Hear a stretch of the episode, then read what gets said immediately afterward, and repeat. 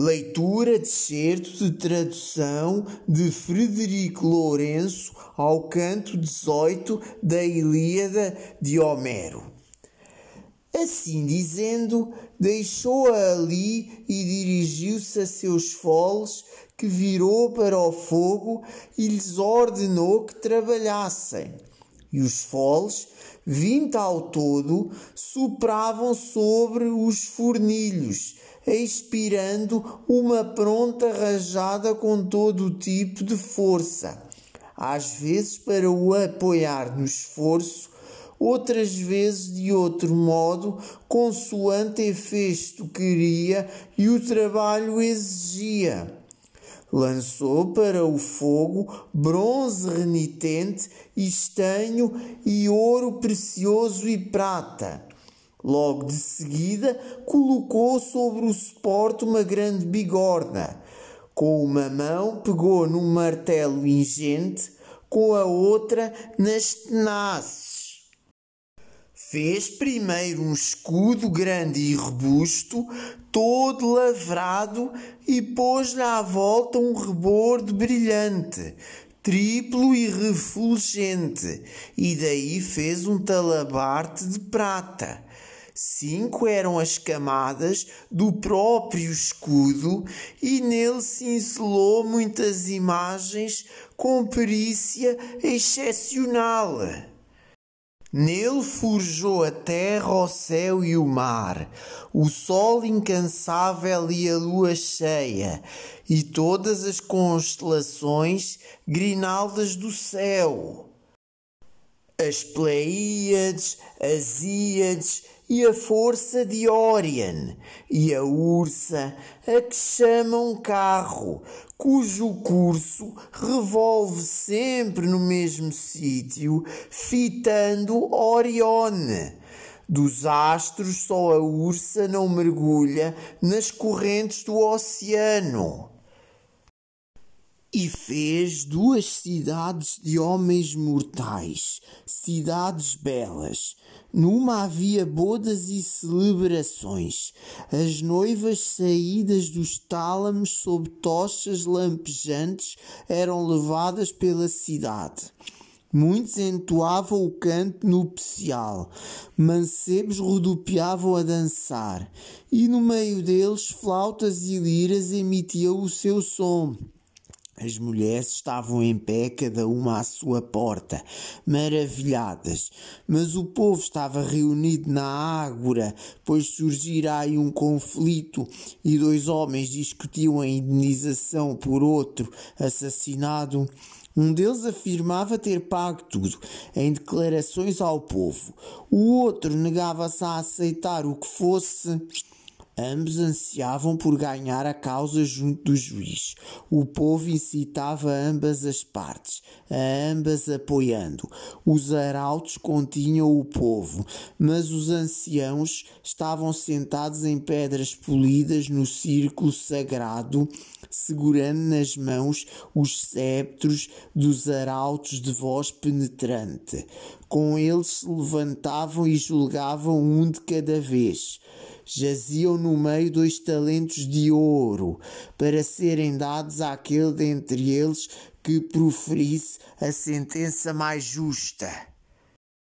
Mas por volta da outra cidade estavam dois exércitos, refulgentes de armas. Duas alternativas lhes aprouveram: ou destruir a cidade, ou então dividir tudo em dois todo o património que continha a cidade aprazível. Os sitiados não o queriam e armavam-se para uma emboscada. As esposas amadas e as crianças pequenas guardavam em pé a muralha e com elas os homens já idosos.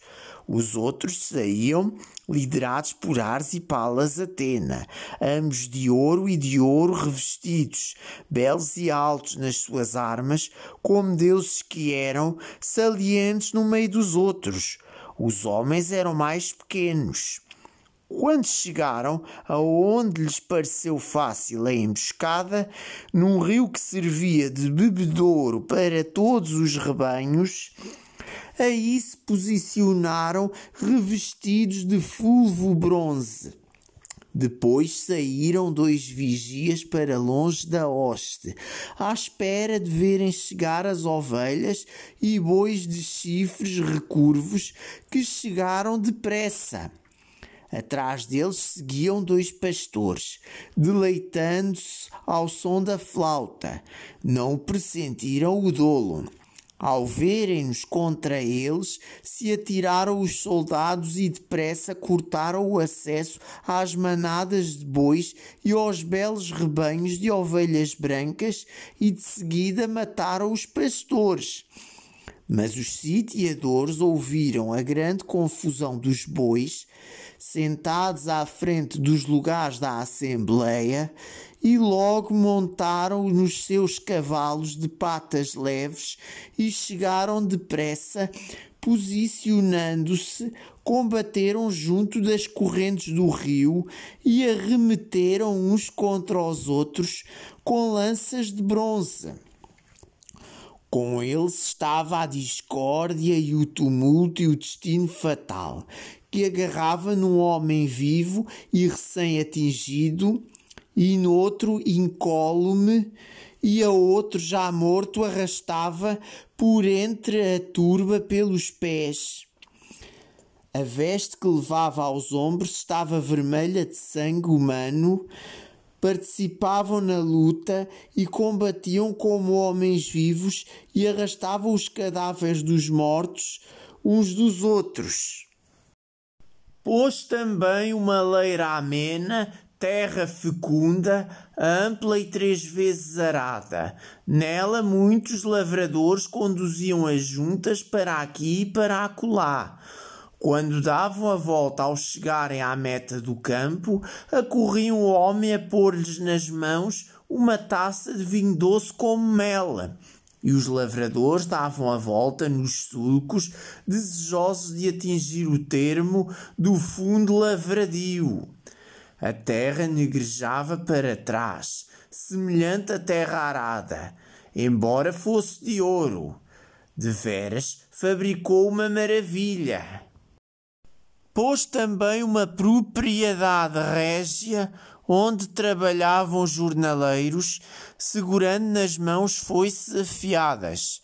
Alguns molhos caíam no chão na carreira do alfange, outros por homens eram atados com palha torcida. Três atadores estavam presentes. Porém, por trás, rapazes recolhiam as paveias e traziam-nas nos braços, sempre à disposição. O rei, em silêncio, no meio deles, assistia à ceifa em pé, de sceptro na mão, jucundo no coração. À distância, debaixo de um carvalho, os arautos preparavam a refeição, desmanchando o grande boi que tinham sacrificado. Com muita cevada branca, as mulheres polvilhavam o jantar dos jornaleiros. Pôs ainda uma vinha bem carregada de cachos, bela e dourada. Negras eram as uvas e segurou-as em toda a extensão com esteios de prata. Estendeu à volta uma trincheira azul e em redor uma sebe de estanho. Uma só vereda lá ia dar, pela qual caminhavam os vindimadores quando era a altura de vindimar a vinha. Virgens e mancebos, com ingênuos pensamentos, o fruto sabor a mel, transportavam em cestos entretecidos. No meio deles, o rapaz dedilhava com amorosa saudade a lira de límpido som. Na sua voz aguda e delicada entoava o canto dedicado a Lino e os outros, com um sintonizado estampido, seguiam na dança de pés, saltitantes com uivos de alegria. Fez também uma manada de bois de chifres direitos. As vacas fê-las de ouro e de estanho. Como os giros se apressavam do estábulo para a pastagem, para junto do rio cheio de murmúrios e do canavial ondulante. De ouro eram os boieiros que acompanhavam os bois, quatro ao todo, e seguiam-nos nove cães de patas rápidas. Mas dois medonhos leões entre o gado que ia à frente agarravam um touro de urros profundos que mugia alto ao ser arrastado. Perseguiam-no os cães e os mancebos. Os leões tinham já rasgado o couro do enorme boi e devoravam as vísceras e o negro sangue, enquanto em vão os boieiros os afugentavam, incitando os cães velozes. Porém, estes amedrontavam-se de morder nos leões, mas ficaram ali ao pé, ladrando e desviando-se aos saltos. Fez também o famoso deus ambidestro uma pastagem situada num belo vale, grande pastagem de brancas ovelhas, com redis, toldados casebres e currais. Um piso para a dança cinzelou o famoso deus ambidestro, semelhante àquele que outrora na ampla que nossos Dédalo concebeu para Ariadne de belas tranças. Mancebos e virgens que valiam muitos bois dançavam segurando os pulsos uns dos outros. Elas estavam vestidas de pano fino, mas eles vestiam túnicas bem tecidas, suavemente luzidias de azeite. Elas levavam belas grinaldas, mas eles traziam adagas de ouro que pendiam de talabartes de prata. Eles corriam com pés espertos e grande era a facilidade, tal como quando um oleiro experimenta sentado a roda ajustada entre as suas mãos a ver se gira. Ou então corriam em filas, uns em direção aos outros uma multidão numerosa observava a dança apaixonante, deslumbrada, e dois acrobatas no meio deles rodopiavam para cima e para baixo, eles que lideravam a dança. Colocou ainda a grande força do rio Oceano, à volta do último rebordo do escudo bem forjado. Mas depois que forjou o escudo grande e robusto, forjou para Aquiles uma couraça mais luzente que o fogo, e forjou um elmo pesado, ajustado às têmporas, belo e bem lavrado, e por cima pôs um penache dourado. Forjou ainda Cnémides de estanho moldável depois que fabricou todas as armas, o famoso deus Abidestro pegou nelas e pô-las à frente da mãe de Aquiles. Como um falcão, saltou ela do Olimpo coberto de neve, levando da parte de Hefesto as armas refulgentes.